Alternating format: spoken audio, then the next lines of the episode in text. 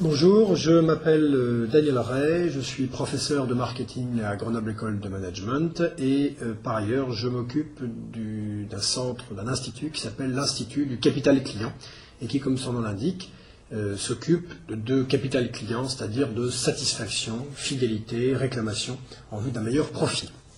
Par ailleurs, j'ai deux autres domaines de spécialité que sont les études de marché et le marketing de l'innovation technologique. Alors aujourd'hui, nous parlons de la chaîne de qualité d'une étude marketing et en quoi est-ce important. Première chose, quand on lance et qu'on réalise une étude marketing, je crois qu'il est particulièrement intéressant de garder bien en tête que s'il y a étude, c'est qu'il y a besoin d'informations. Mais s'il y a besoin d'informations, il faut passer au stade suivant, qui est une information sert à une décision et à des actions. Et il est particulièrement important de garder ça en tête. Une étude n'est pas gratuite, non pas au sens pécuniaire, au sens recherche d'information. S'il y a étude, c'est qu'il y a besoin d'information. S'il y a besoin d'information, c'est qu'il y a besoin d'une décision et d'action à décider après. Et donc, notre seul objectif dans une étude, c'est de se préoccuper de cette décision et de ces actions pour pouvoir répondre aux clients. Alors, à partir de là, on peut définir un certain nombre d'étapes dans une étude de marché, d'étapes types qu'on va détailler dans ce fameux S à l'envers. Je propose de, garder ça en tête, c'est ça qui est le plus important, c'est la structuration de toute étude de marché, le S à l'envers. Par quoi commence euh, toute étude? Par un problème marketing. Nous venons d'en parler, il s'agit d'une décision à prendre, il ne s'agit pas de statistiques, il ne s'agit pas de problème d'étude, il s'agit d'un problème marketing. Dois-je lancer mon produit? Dois-je aller aux États-Unis? Dois-je packager en rouge ou en vert? Dois-je, etc., etc. Ça, c'est un problème marketing qu'il faut transformer en problématique d'étude. Je reviens à mon packaging rouge et vert. Un packaging rouge et vert, c'est un problème marketing. D'un point de vue de l'étude, il va falloir savoir ce que les consommateurs préfèrent et pourquoi ils préfèrent le rouge ou le vert. Donc cette transformation est la première étape. Cette transformation en problématique de l'étude doit se faire en tenant compte de trois points différents et complémentaires. Le premier, c'est le contexte de l'étude. On ne s'adresse pas à une entreprise qui est en faillite ou presque, ou à une entreprise type start-up. Ce n'est pas du tout le même contexte, ce n'est pas du tout les mêmes gens, donc il s'agit d'en tenir compte. La deuxième chose, c'est le type de décision. Nous avons des, études qui concernent des études, des décisions pardon, de type stratégique, d'accord Faut-il aller aux États-Unis Et euh, pour reprendre l'exemple tout à l'heure, et puis des études de type tactique. Comment y va-t-on? Ce ne sont pas les mêmes types d'études, donc il s'agit bien de définir dans quel type d'études nous situons-nous Et enfin, très important, dans le type d'études derrière, quels sont les objectifs réels Nous allons y revenir dans quelques secondes, mais détaillons quand même ces trois ou quatre objectifs différents. Explorer, c'est relativement simple, c'est euh, assez intuitif. Il s'agit, comme son nom l'indique, d'explorer une nouvelle problématique. Donc on part, euh, comme diraient nos amis anglophones, from scratch, c'est-à-dire avec rien, et on cherche à comprendre. La deuxième, le deuxième type d'objectif peut être un problème de choix. Nous avons plusieurs solutions. Quelle solution choisir? Quelle est la meilleure? Mais nous n'avons pas de préférence nette. Troisième solution, confirmer un choix. Je, moi, directeur marketing, je préfère le euh, packaging rouge. Pourquoi? Parce que je le sens comme ça. Mais je veux faire une étude qui me confirme ce choix. Comme vous le voyez, ce choix n'est pas neutre. Si l'étude dit non, c'est le vert qui est le meilleur, alors nous allons aller contre l'avis du directeur marketing, ce qui ne va pas être simple à établir et à confirmer de sa part. Donc il va falloir établir un certain nombre de choses claires dans une présentation qui montre bien, que, qui prouve que nous avons raison. Et enfin, dernier type d'étude, extrêmement dangereuse, et je vous demande d'être particulièrement vigilant à ce niveau-là, d'être certain qu'il ne s'agit pas d'une étude parapluie, c'est-à-dire d'une étude destinée à rassurer ou à protéger les gens. Par exemple, le directeur marketing contre le directeur commercial. Et donc, dans ces cas-là, on se retrouve otage et on est sûr de, se faire avoir, entre guillemets, c'est-à-dire d'être l'otage entre le directeur marketing et le directeur commercial, chacun se servant de cette étude et de vous pour pouvoir faire passer son message. Et l'autre se servant de vous en disant cette étude est nulle et je le savais, etc., etc. Rien de plus agréable, même si l'étude est excellente.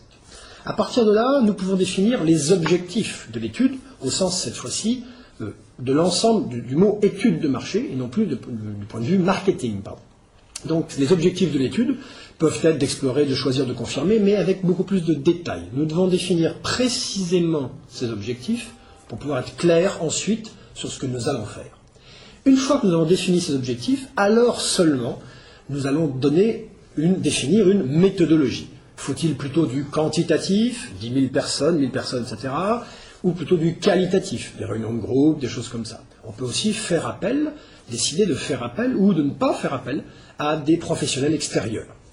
À partir de là, euh, nous devons passer par une phase qui est souvent oubliée, puisque nous adorons, nous, réinventer la poudre. Bien sûr, notre poudre à nous est bien meilleure que celle des autres.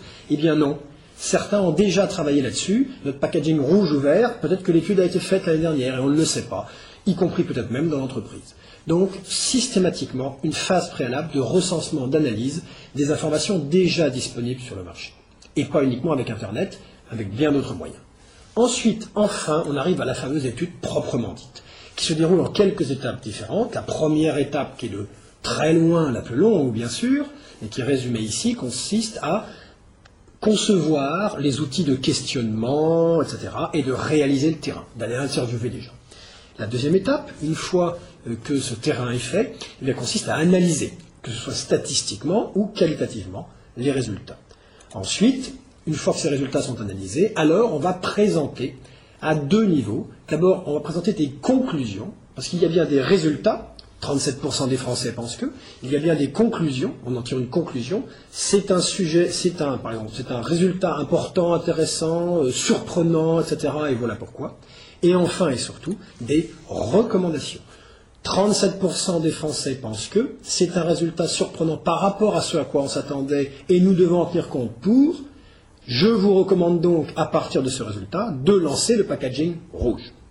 Donc voilà l'ensemble des étapes, mais comme vous le voyez évidemment, les recommandations, les conclusions dépendent étroitement et doivent être directement liées au problème marketing. Et donc ce problème marketing, c'est celui qui est le cœur, le crux entre guillemets de toute la suite. Si l'on se trompe sur le début, tout le reste est faux.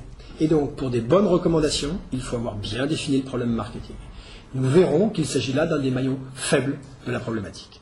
Alors si maintenant on essaye, pour faire une bonne étude, on essaye de se poser la question et de généraliser un peu, on s'aperçoit finalement que ce qui compte, c'est le premier rectangle en haut rouge, c'est-à-dire avoir défini le problème marketing, être clair, avoir un bon briefing, qui nous permet de définir la problématique de l'étude, de nous poser la question du contexte, la question du type de décision, la question de l'exploration, etc., pour définir des objectifs d'étude clairs. Et à partir de là seulement, nous pouvons réellement faire une étude qui soit adaptée aux problèmes et à la fin de la recommandation pouvoir répondre aux problèmes marketing. Je vous propose de, détailler par exemple le déroulement d'une étude quantitative avec les différentes phases, les différentes étapes d'une étude quantitative. Trois étapes, avant le terrain, la préparation, pendant le terrain et ensuite après le terrain. Première étape, donc, avant le terrain, qui se découpe en quelques sous-étapes. La première sous-étape, c'est de définir la cible. Nous n'allons en effet pas interroger tous les clients, bien évidemment. Et donc, il faut préciser quels seront les clients qui seront interrogés, en tout cas, quelle est la cible qui nous intéresse. Deuxième étape, très importante, le choix du mode de recueil. Va-t-on les interroger en face à face Va-t-on les interroger au téléphone, en auto-administré, par Internet, etc., etc. Ce sont des choix euh, qui sont évidemment cruciaux en termes pécuniaires, par exemple. La troisième et la quatrième étape euh, vont ensemble, et je les fais apparaître ensemble sur le transparent, parce que nous travaillons le questionnaire et l'échantillonnage en parallèle. Le questionnaire, je pense que on peut, peut, y revenir très longuement, nous ne le ferons pas ici. En revanche, sur l'échantillonnage, on peut en parler en quelques secondes en insistant sur la dichotomie des problématiques d'échantillonnage. Tout d'abord, il s'agit d'assurer la représentativité, c'est-à-dire pouvoir extrapoler les résultats de notre échantillon sur la population concernée. La deuxième chose, en plus de la représentativité, il s'agit de la précision du sondage. On peut être plus ou moins précis, la précision dépend globalement de la taille de l'échantillon. Donc ce sont des questions qu'il faut se poser, qu'il faut résoudre, des décisions à prendre. Est-ce que j'interroge 1000 personnes, 500 personnes, 250 personnes, avec en background évidemment le coût, les coûts correspondants. Étape suivante, avant le terrain, on pré-teste, ce que beaucoup de gens oublient, sauf évidemment les professionnels, on pré-teste le questionnaire.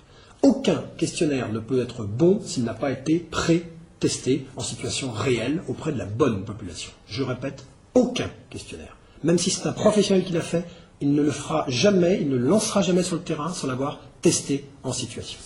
Ensuite, évidemment, on passe à la phase de briefing des enquêteurs. Donc là, euh, en général, le client vient et briefe l'ensemble des enquêteurs, et puis il y a le chef du terrain qui est là et qui briefe aussi les enquêteurs sur les filtres, les choses comme ça, etc.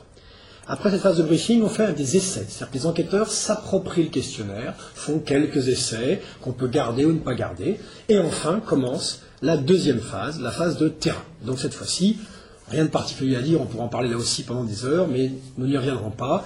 C'est la phase de terrain. S'il y a 1000 enquêtes à faire, ça va durer N jours, etc. Avec des CATI ou CAPI. Je ne rentre pas non plus en détail, nous en parlons dans le cours plus en détail. Et ensuite, après le terrain, phase qui revient aussi aux charges d'études, il s'agit tout d'abord, dans une phase quantitative, donc avec des centaines ou des milliers de questionnaires, de commencer par relire ces questionnaires et les codifier pour limiter les ennuis et maximiser la productivité de la saisie automatique des questionnaires.